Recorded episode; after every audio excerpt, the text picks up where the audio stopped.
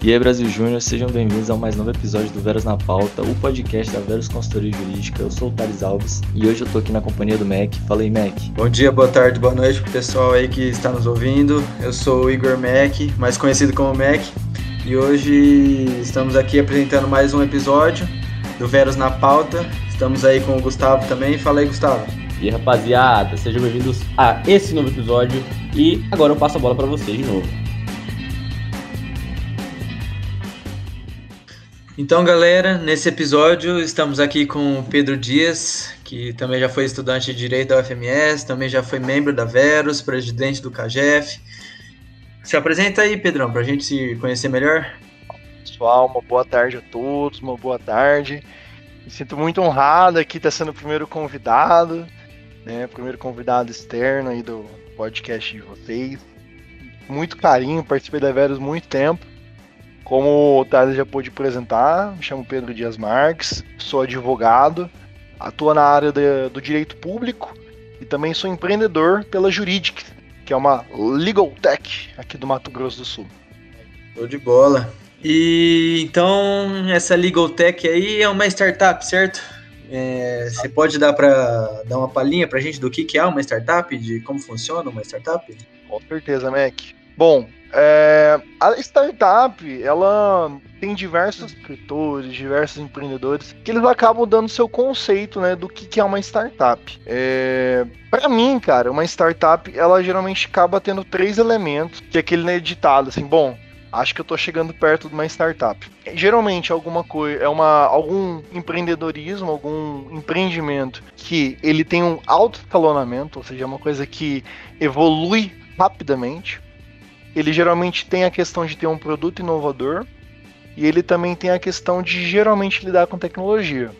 Mas eu até acho bacana comentar aqui com vocês que recentemente, agora, primeiro de junho, saiu o marco legal das startups. E lá também teve uma, uma definição né, do que é uma startup. E aí, vocês que permitirem ler aqui, né, no caso, né, trouxe uma, uma colinha comigo. Uma colinha aí, pode ler, cara. Pode ler, pode ler. Uma colinha aqui, que ele traz o seguinte, né?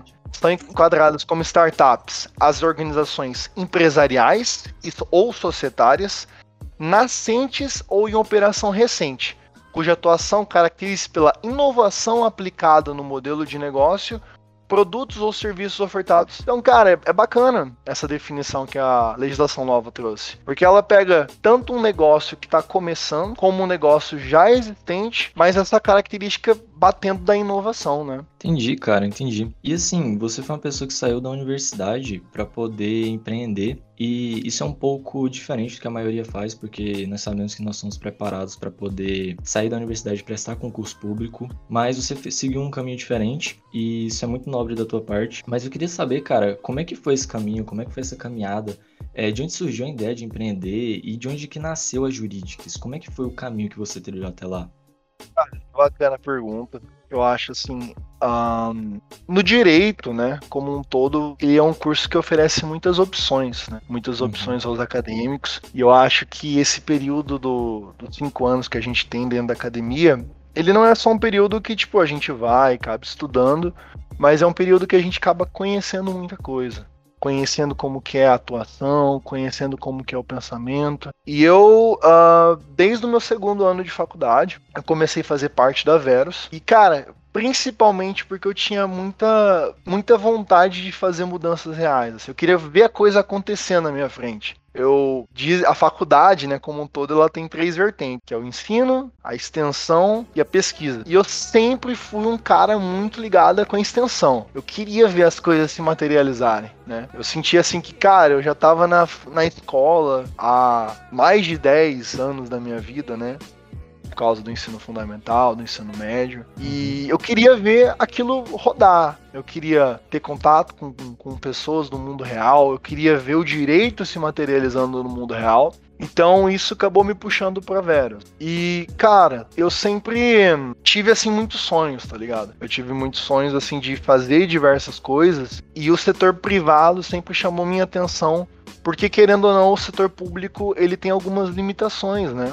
Com a, a função que você exerce. Hoje, se você é um promotor, se você é um juiz, você não pode ser uh, o administrador de uma empresa, você não pode concorrer a um cargo político, né?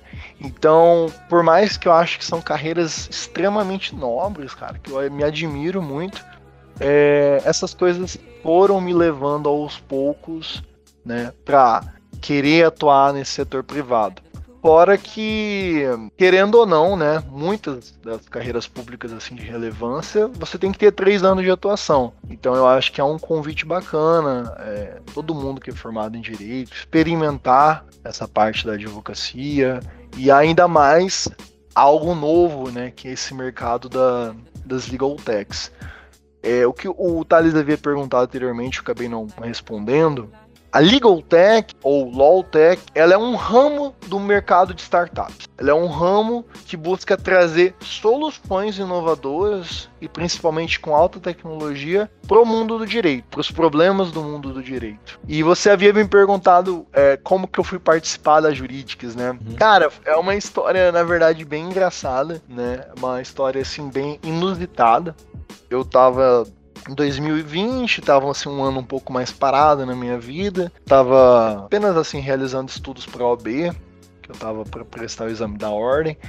E foi um exame da ordem, não sei se vocês chegaram a acompanhar bem louco, porque ele estava marcado para abril Chegou abril, marcou para dois meses seguintes. Então, beleza, dois meses seguintes. Chegou esses dois meses seguintes, remarcou para dois meses seguintes. E dois meses seguintes, o exame foi acontecer em dezembro, né? Então. Santa pandemia, né? Você pegou essa parte da pandemia, né, cara? Nossa. Totalmente. totalmente. Dor de cabeça, velho. E nesse meio tempo eu recebi um convite, né? Uh, havia sido formado um grupo de WhatsApp, assim, de ex-membros da Verus, falando que é, tinha uma startup procurando bolsistas, né? Procurando bolsistas, procurando pessoas interessadas, e eles procuravam pessoas, é, advogados ou graduados, que tinham esse perfil. E aí eu, eu fui um dos únicos ali que se interessou. Eu fiz um processo seletivo e eu acabei entrando inicialmente como bolsista, porque a, a Juridics, depois a gente pode até conversar melhor, ela está sendo incubada por um programa do governo federal, o governo estadual, que é o Centelha MS. E aí nesse, nessa incubação ele dava a possibilidade de bolsistas, né? Então eu acabei entrando como bolsista uh, inicialmente aqui na startup e é, é, vem toda a história que agora a gente tá lá e tudo mais. Mas aí acho que a gente vai perguntando ao longo da conversa. Então você, eu achava que você era um dos fundadores das jurídicas, então não, você está atuando dentro dela. Exatamente. O que acontece? Uh, um, um pensamento muito bacana da jurídicas é o seguinte: vale mais a pena você ser parte de uma coisa grande do que ser dono total de uma coisa que não tem futuro, né? Então, uh, o, no caso os sócios da jurídica, as pessoas idealizadoras, né? São dois rapazes. Eles são muito bacanas desse negócio. Olha, hoje você é bolsista, mas a ideia é que eu tenha 10%, né? De um contrato de sociedade. E, cara, eu que sempre gostei dessa parte de, de empreendedorismo, para mim é uma possibilidade de exercer uma coisa que eu acredito, que eu vejo futuro, a par da advocacia. Então hoje eu sou bolsista, mas uh, a ideia é que futuramente seja sócio, né? Oh, show. Eu ia te perguntar sobre como que o direito ele tinha influenciado nessa sua caminhada, né? Mas você deu uma comentadinha que você entrou na, na empresa júnior e aí você começou a despertar o interesse sobre, etc. Então você meio que já deu uma respondida dessa e aí agora a gente eu vou substituir essa pergunta. Você tá falando da Jurídicas, não sei o que lá, não sei o que lá. Meu, explica pra gente o que que é essa Jurídicas, o que que ela faz, Tipo, onde que ela atua? Por que eu devo contratar a jurídica para minha empresa? Não, como é que é? vamos lá, vamos começar é, falando do nosso público-alvo. Nosso público-alvo são advogados e também são juristas, né, juízes, promotores, mas principalmente advogados. E qual que é a dor que a gente quer solucionar? A gente quer ajudar esses profissionais do direito a realizar uma pesquisa melhor de jurisprudência. Por quê? A ideia da Juridix é utilizar todo esse aparato que a gente tem hoje, inteligência artificial, machine learning, pesquisa semântica, para conseguir encontrar essa jurisprudência de uma maneira mais rápida, mais fácil e gerar métrica. Porque hoje, se eu perguntar para você, por exemplo, Mac, Thales, cara, qual que é o posicionamento do TJMS sobre prisão em segunda instância? O que, que vocês vão ter que fazer? Vão ter que parar, entrar num site, entrar no site do TJ, pior, pior ler é diversas, assim, é, ler diversas jurisprudências e aí vocês vão chegar numa ideia do que vocês acham que é o posicionamento do tribunal. Então uhum. a gente com a jurídica a gente quer pegar toda essa, essa informação, esquematizar, apresentar gráfico, apresentar estatística, apresentar a evolução do posicionamento de um tribunal. Então, cara, essa é a nossa proposta de valor para o mercado. Nossa, é uma proposta muito inovadora, né? Porque acho que para galera que não, não é da, da, área do direito, talvez não entenda, mas a dor de cabeça que realmente é ficar caçando jurisprudência e coleta daqui, coleta dali, pô, muito show essa, essa ideia dessa startup aí. Eu particularmente adorei. Eu como estudante adorei.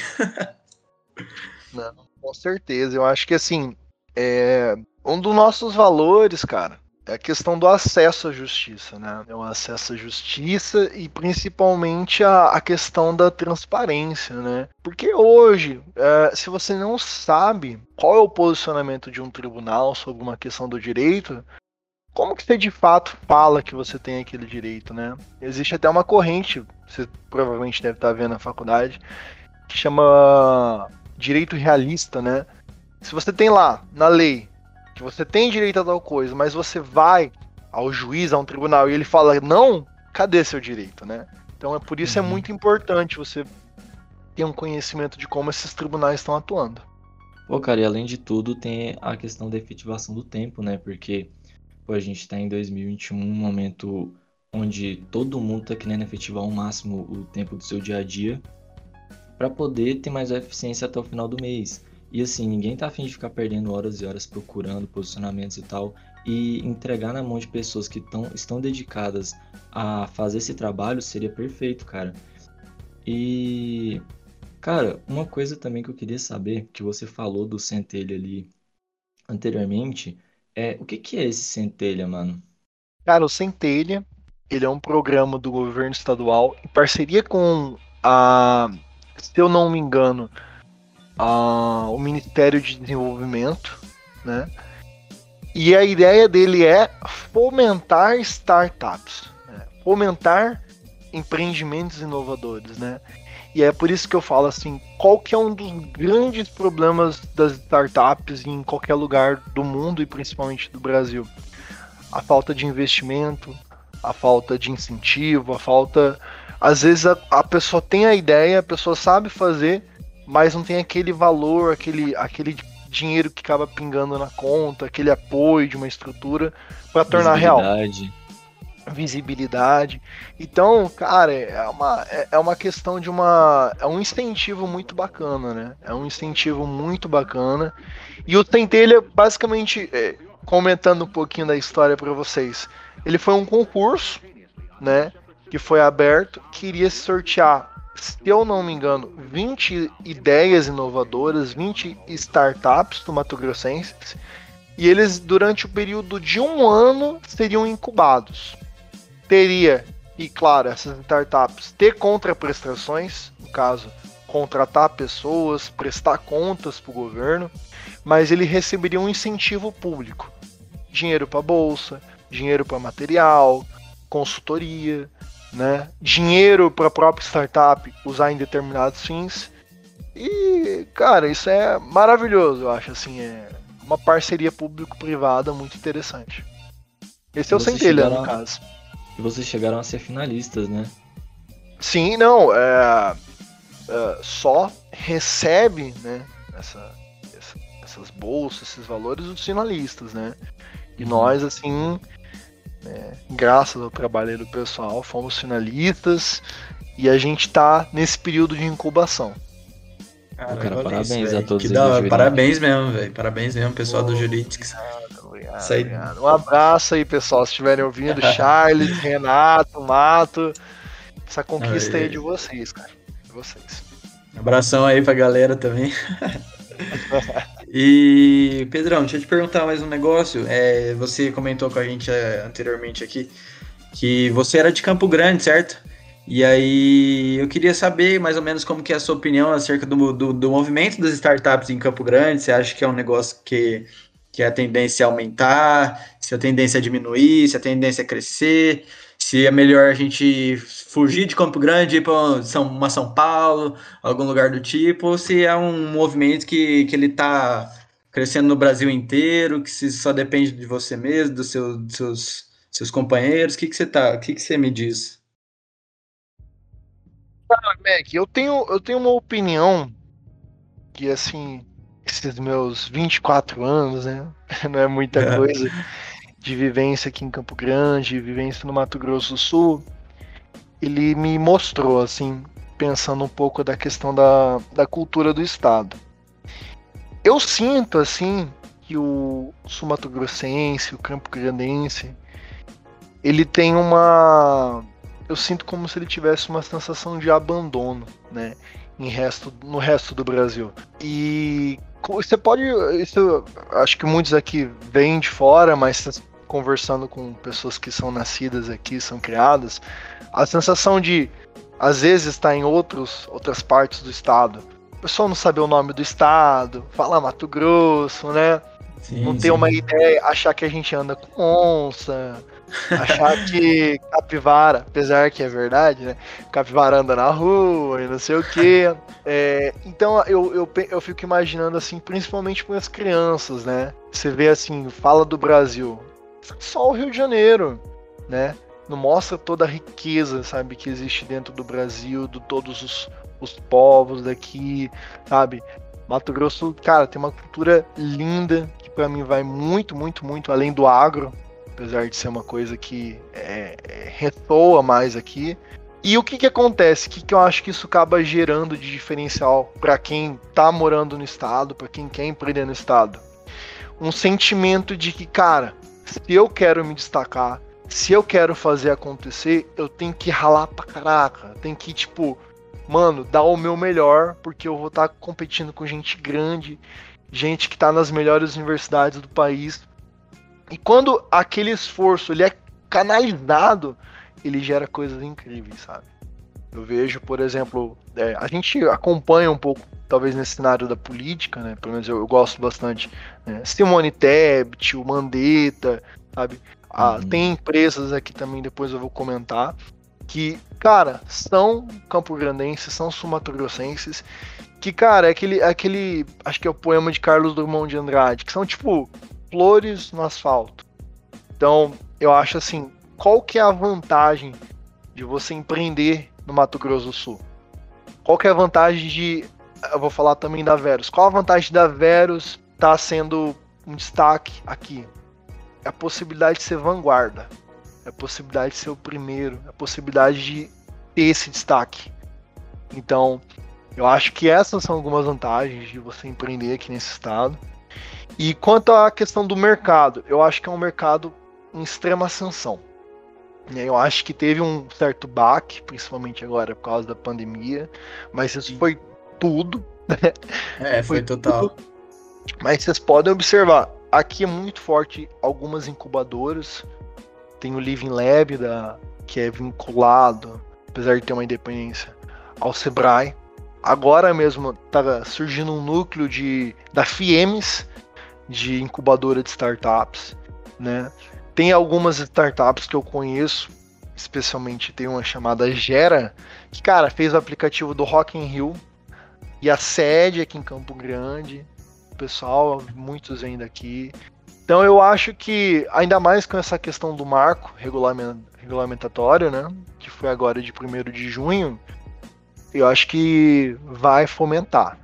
Claro, eu, eu digo o seguinte: existe muito espírito é, novo aqui no Mato Grosso, aqui em Campo Grande, dessa questão do empreendedorismo. Isso já é mais amadurecido em grandes capitais, né? Como Rio de Janeiro, São Paulo, Sul, Nordeste também está um grande destaque nisso.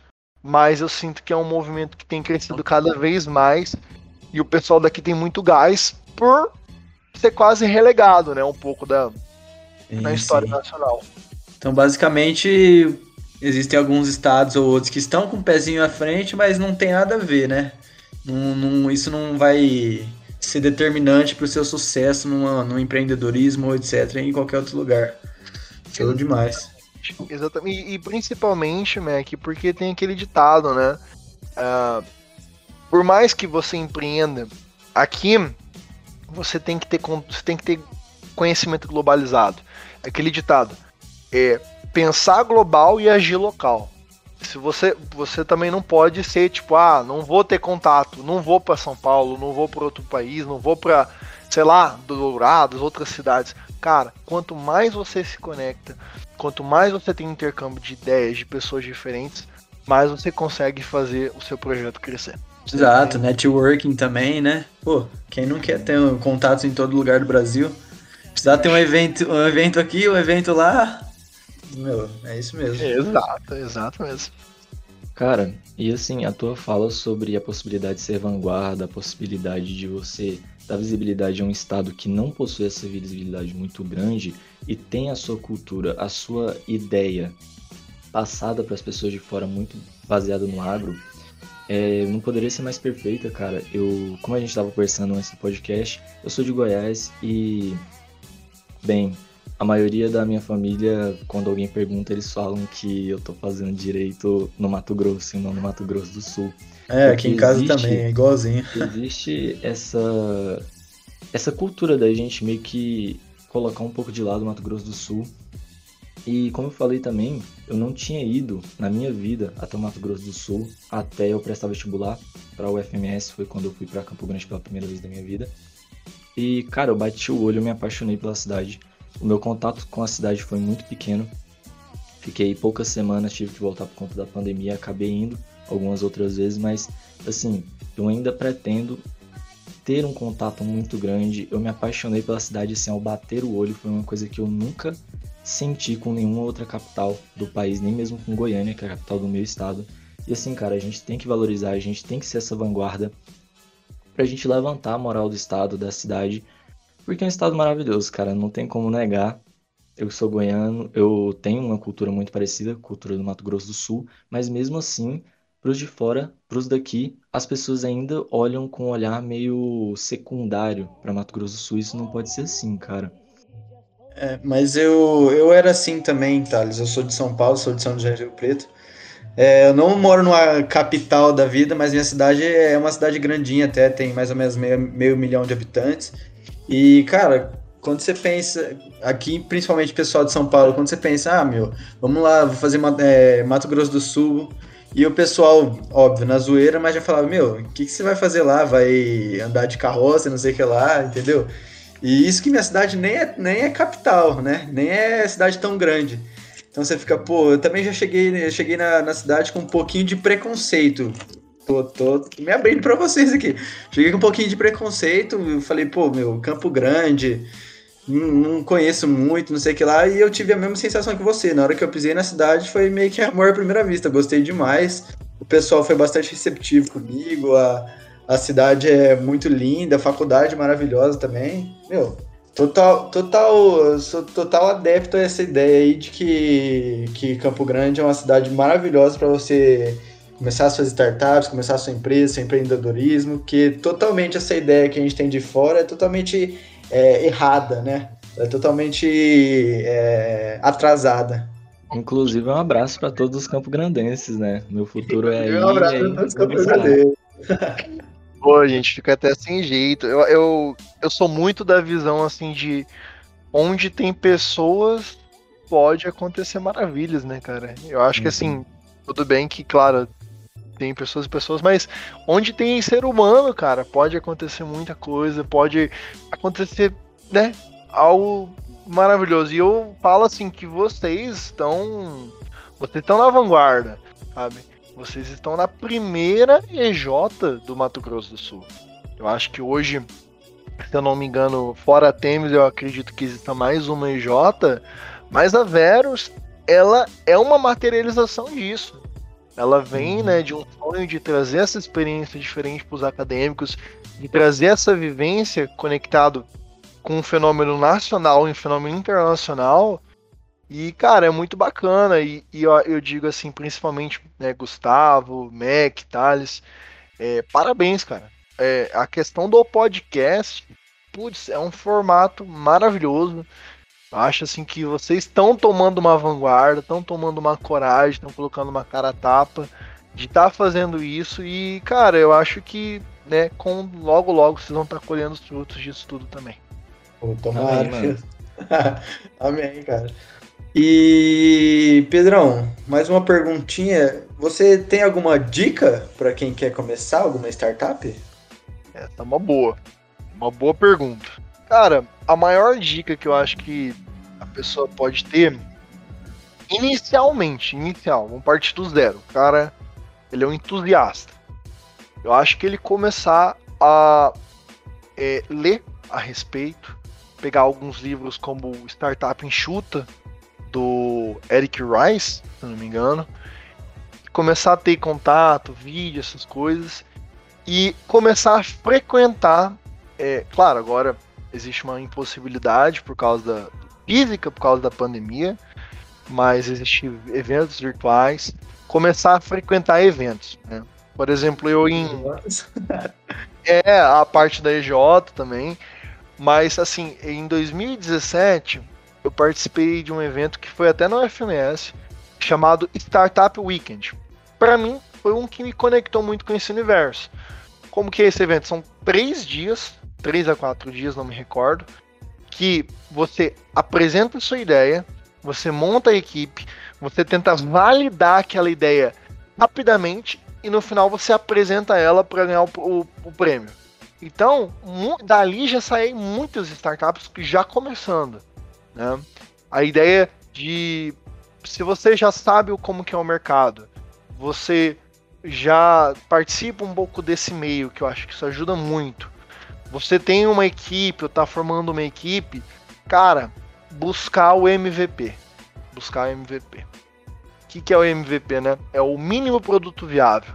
É tipo aquele primeiro protótipo que já tá com a sua, sua proposta de valor, né?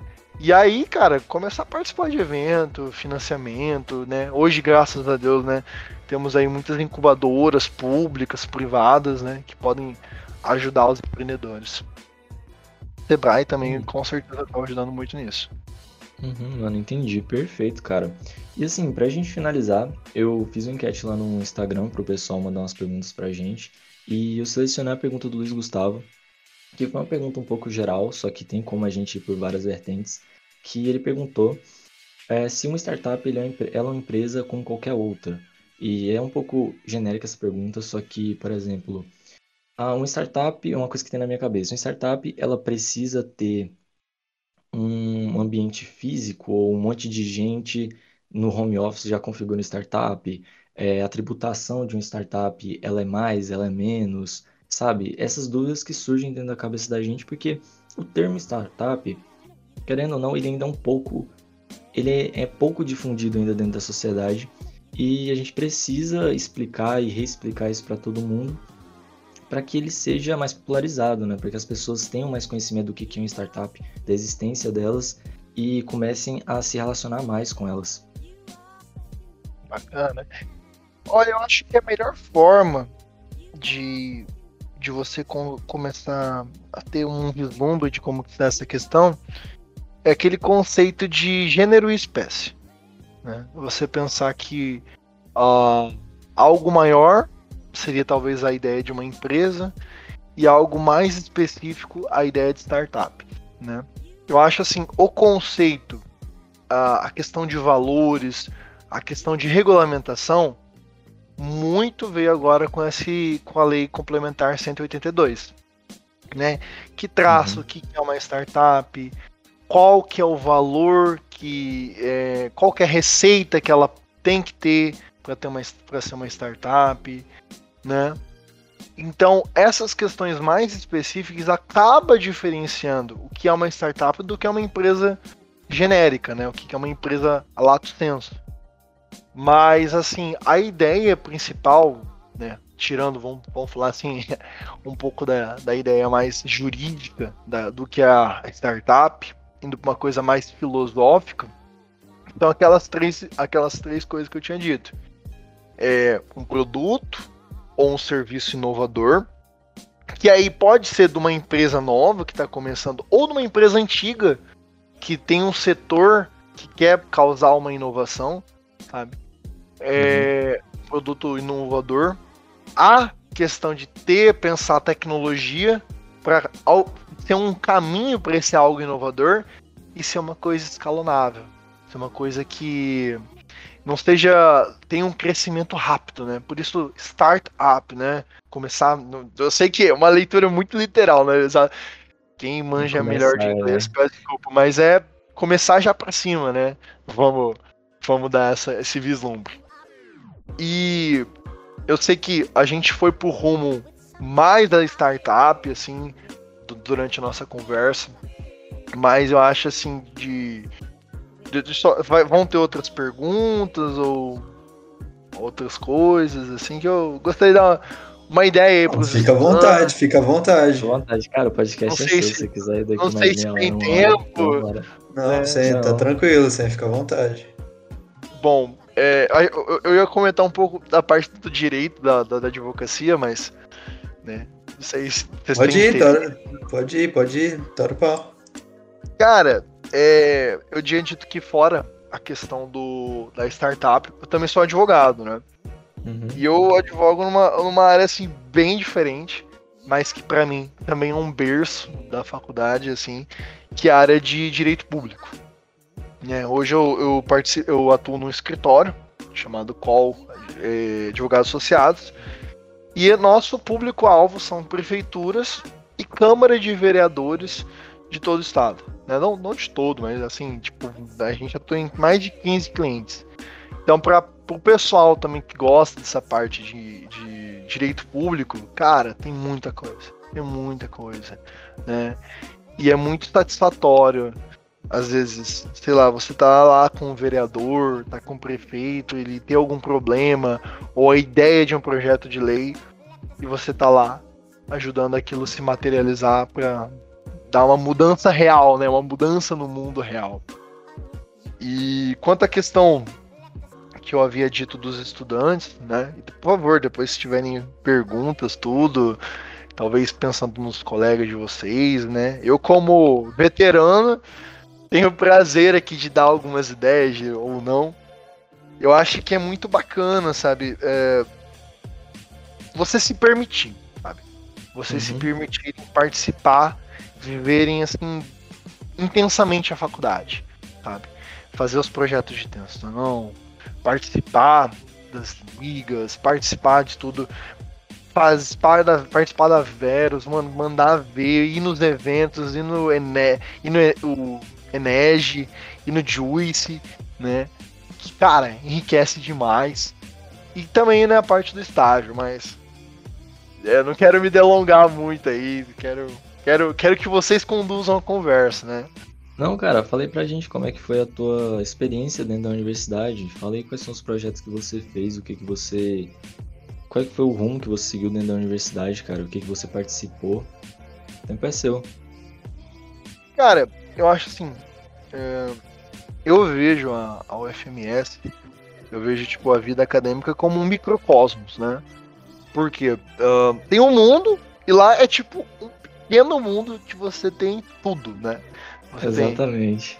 Dança, canto, atuação política, é, atividade física, é, pesquisa, é. empreendedorismo.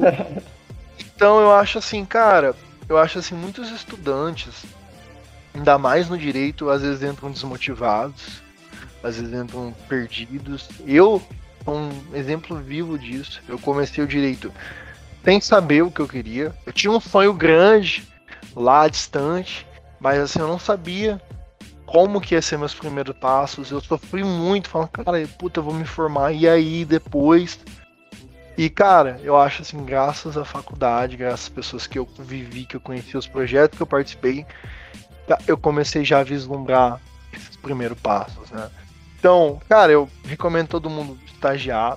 Eu acho assim, eu estagiei em TRT, MP, advocacia.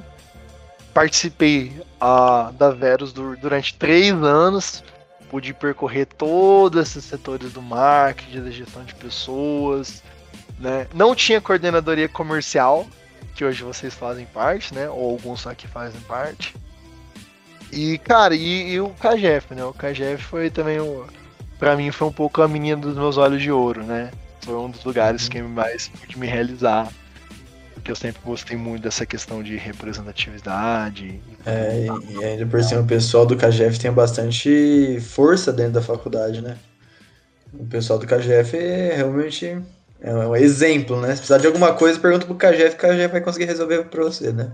É bem, basicamente Cara, isso. É, e quando não consegue, tem que cobrar o cara. É. A gente tava pra representar vocês, né? É, é voto. E se os caras estão lá de. de. como fala? Estão tão fazendo esforço, ó. Tem a espada lá para relembrar os caras. Responsabilidade. Esse foi o intuito, né? Quando, não sei se vocês conhecem a história da espada do KGF. Não. Uma da, não, não conheço. Minha gestão. Conta aí pra gente. Bom, pra, pra quem não sabe, pra quem é calor quem tá ouvindo, o, o KGF tem um símbolo, né? Um, uhum. um, um instrumento de legado que é passado de gestão a gestão. E esse instrumento é uma espada, né? É uma espada que ela tem três frases. Ela tem na bainha dela uma balança para fazer uma simbologia da espada, a balança. E na lâmina ela tem uma frase do Sartre, que é o ser humano é, é totalmente responsável por suas escolhas e por sua natureza. E aí depois escrito, né? Centro Acadêmico Jorge Estácio Frias. Porque, cara, qual que foi a ideia, né? Quando eu tava na, na presidência do CAGEF? A gente via muito problema acontecendo, sabe? Muita treta de aluno, professor. A gente via muita coisa assim e muitos estudantes desmotivados, falando, putz, não é possível, não vale a pena lutar. E cara, a gente ia lá, fazia, acontecia. A gente brigava, brigava, mudava, mudava a resolução, mudava não sei o que, fazer. Eu falava, cara, tem que mudar, tem que, tem, tem que saber que, tipo, é possível, tá ligado? É possível, a gente tá junto, é, busca ajuda, sabe? E aí eu falei, não, cara, é, o pessoal tem que saber do poder que tem nas mãos, os estudantes têm que saber do poder que ele tem na mão deles, e tem que ter responsabilidade com esse poder, né? Como diz o tio Ben, com grandes poderes vem grandes responsabilidades. E, a... e aí a gente instituiu essa, esse símbolo, né? Que é uma espada que é passada de, de gestão a gestão. Então foi algo bem louco, assim, foi, uma, foi um dos highlights da minha vida, né? Foi numa cerimônia de 10 anos do KGF, foi muito bonito aquele dia. Prefeito, reitor, aí o doido lá, olha, tem um presente aqui, ó, para vocês, para os estudantes, para mostrar nossa força história aqui, ó. Traz a caixa aí. Aí veio uma caixa assim, abri, pano vermelho, bate tirou a espada. Que louco, louco, cara. Eu não sabia disso não, mano. É. Eu assim, também cara... não, cara. Você não sabia mesmo? Nunca comentaram? Não. Não, não talvez vocês podem ter comentado, mas eu não, não me recordava, eu não tinha isso em mente. A GF tem uma espada. Então, é. Vocês cobraram o pessoal, falou, ó Cadê, cadê, cadê, cadê a representação? Honre, honre, a espada, pô. Tem que honrar a espada, pô. Tem que honrar, com certeza. Ô, cara, e você falando aí que. que eu adorei essa sua analogia que você disse que o, a UFMS ela é um microcosmos. E eu achei isso maravilhoso, porque a UFMS ela tem mais ou menos 20, 25 mil, eu não me lembro exatamente qual é o número exato, de acadêmicos, mais ou menos isso, contando os de formação inicial, mestrandos, doutorandos. E, assim, isso é mais ou menos a quantidade de gente que tem na minha cidade, a população da minha cidade. E, e aí, quando, quando eu cheguei aqui em São Miguel, né, depois de ter ido para a UFMS, eles perguntaram, pô, como é que é a UFMS, como é que é a universidade? Eu falo, cara, faz jus ao nome cidade universitária, porque imagina São Miguel, só que muito culturalmente desenvolvida, muito desenvolvida assim tudo. É um lugar lindo, maravilhoso se está. Tem uma atmosfera boa. E eu acho isso incrível, cara, da universidade, de você poder estar tá lá dentro, de você poder fazer parte daquilo que é um projeto assim gigantesco. É uma. Sim. Sem contar que, faculdade, que faculdades federais, públicas, ainda por cima, não só, mas é, é, quando você pisa lá dentro, você pega e olha e volta e fala, putz, olha onde eu tô, né?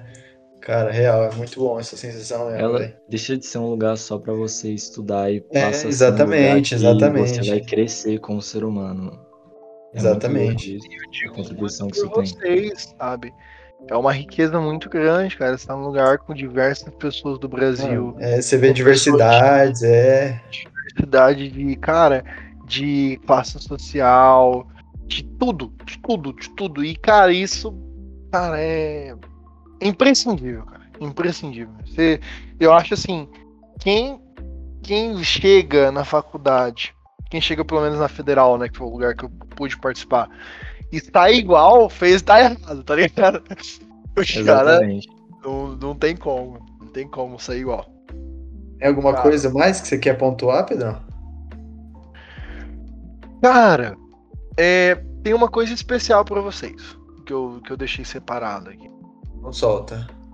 Bom, bom, especial para Veros aí. Eu sei que um dos produtos da Vero é a questão de registro de marcas e patente, né? Certo. E nessa nova lei, né, de, de 1 de junho, ela trouxe um regime especial para as startups terem prioridade no registro de marca em patente. Então, se vocês tiverem contato né, com, com startups que quiserem estar registrando a marca ou uma patente que eles estão inventando, cara, já é um diferencial. Vocês estarem com essa lei na ponta da língua, poder mostrar isso. E eu, eu não sei como que tá o procedimento de vocês hoje, a operação, mas é uma recomendação que eu trouxe muito na época que eu participava, de tentar buscar um, um software de acompanhamento, né? Do, do, do INPE da questão de marca e patente, porque você tá lá, às vezes, o acompanhamento manual é um pouco difícil, tá ligado? E às vezes pode perder um prazo, então é uma. Ó, quanto a isso, é uma recomendação. De resto, galera, participa, participa. Nossa, eu venho, do, eu venho de, uma, de uma gestão de Daveros muito integrada. Muito integrada com a FGEMS, muito integrada com a Brasil Júnior.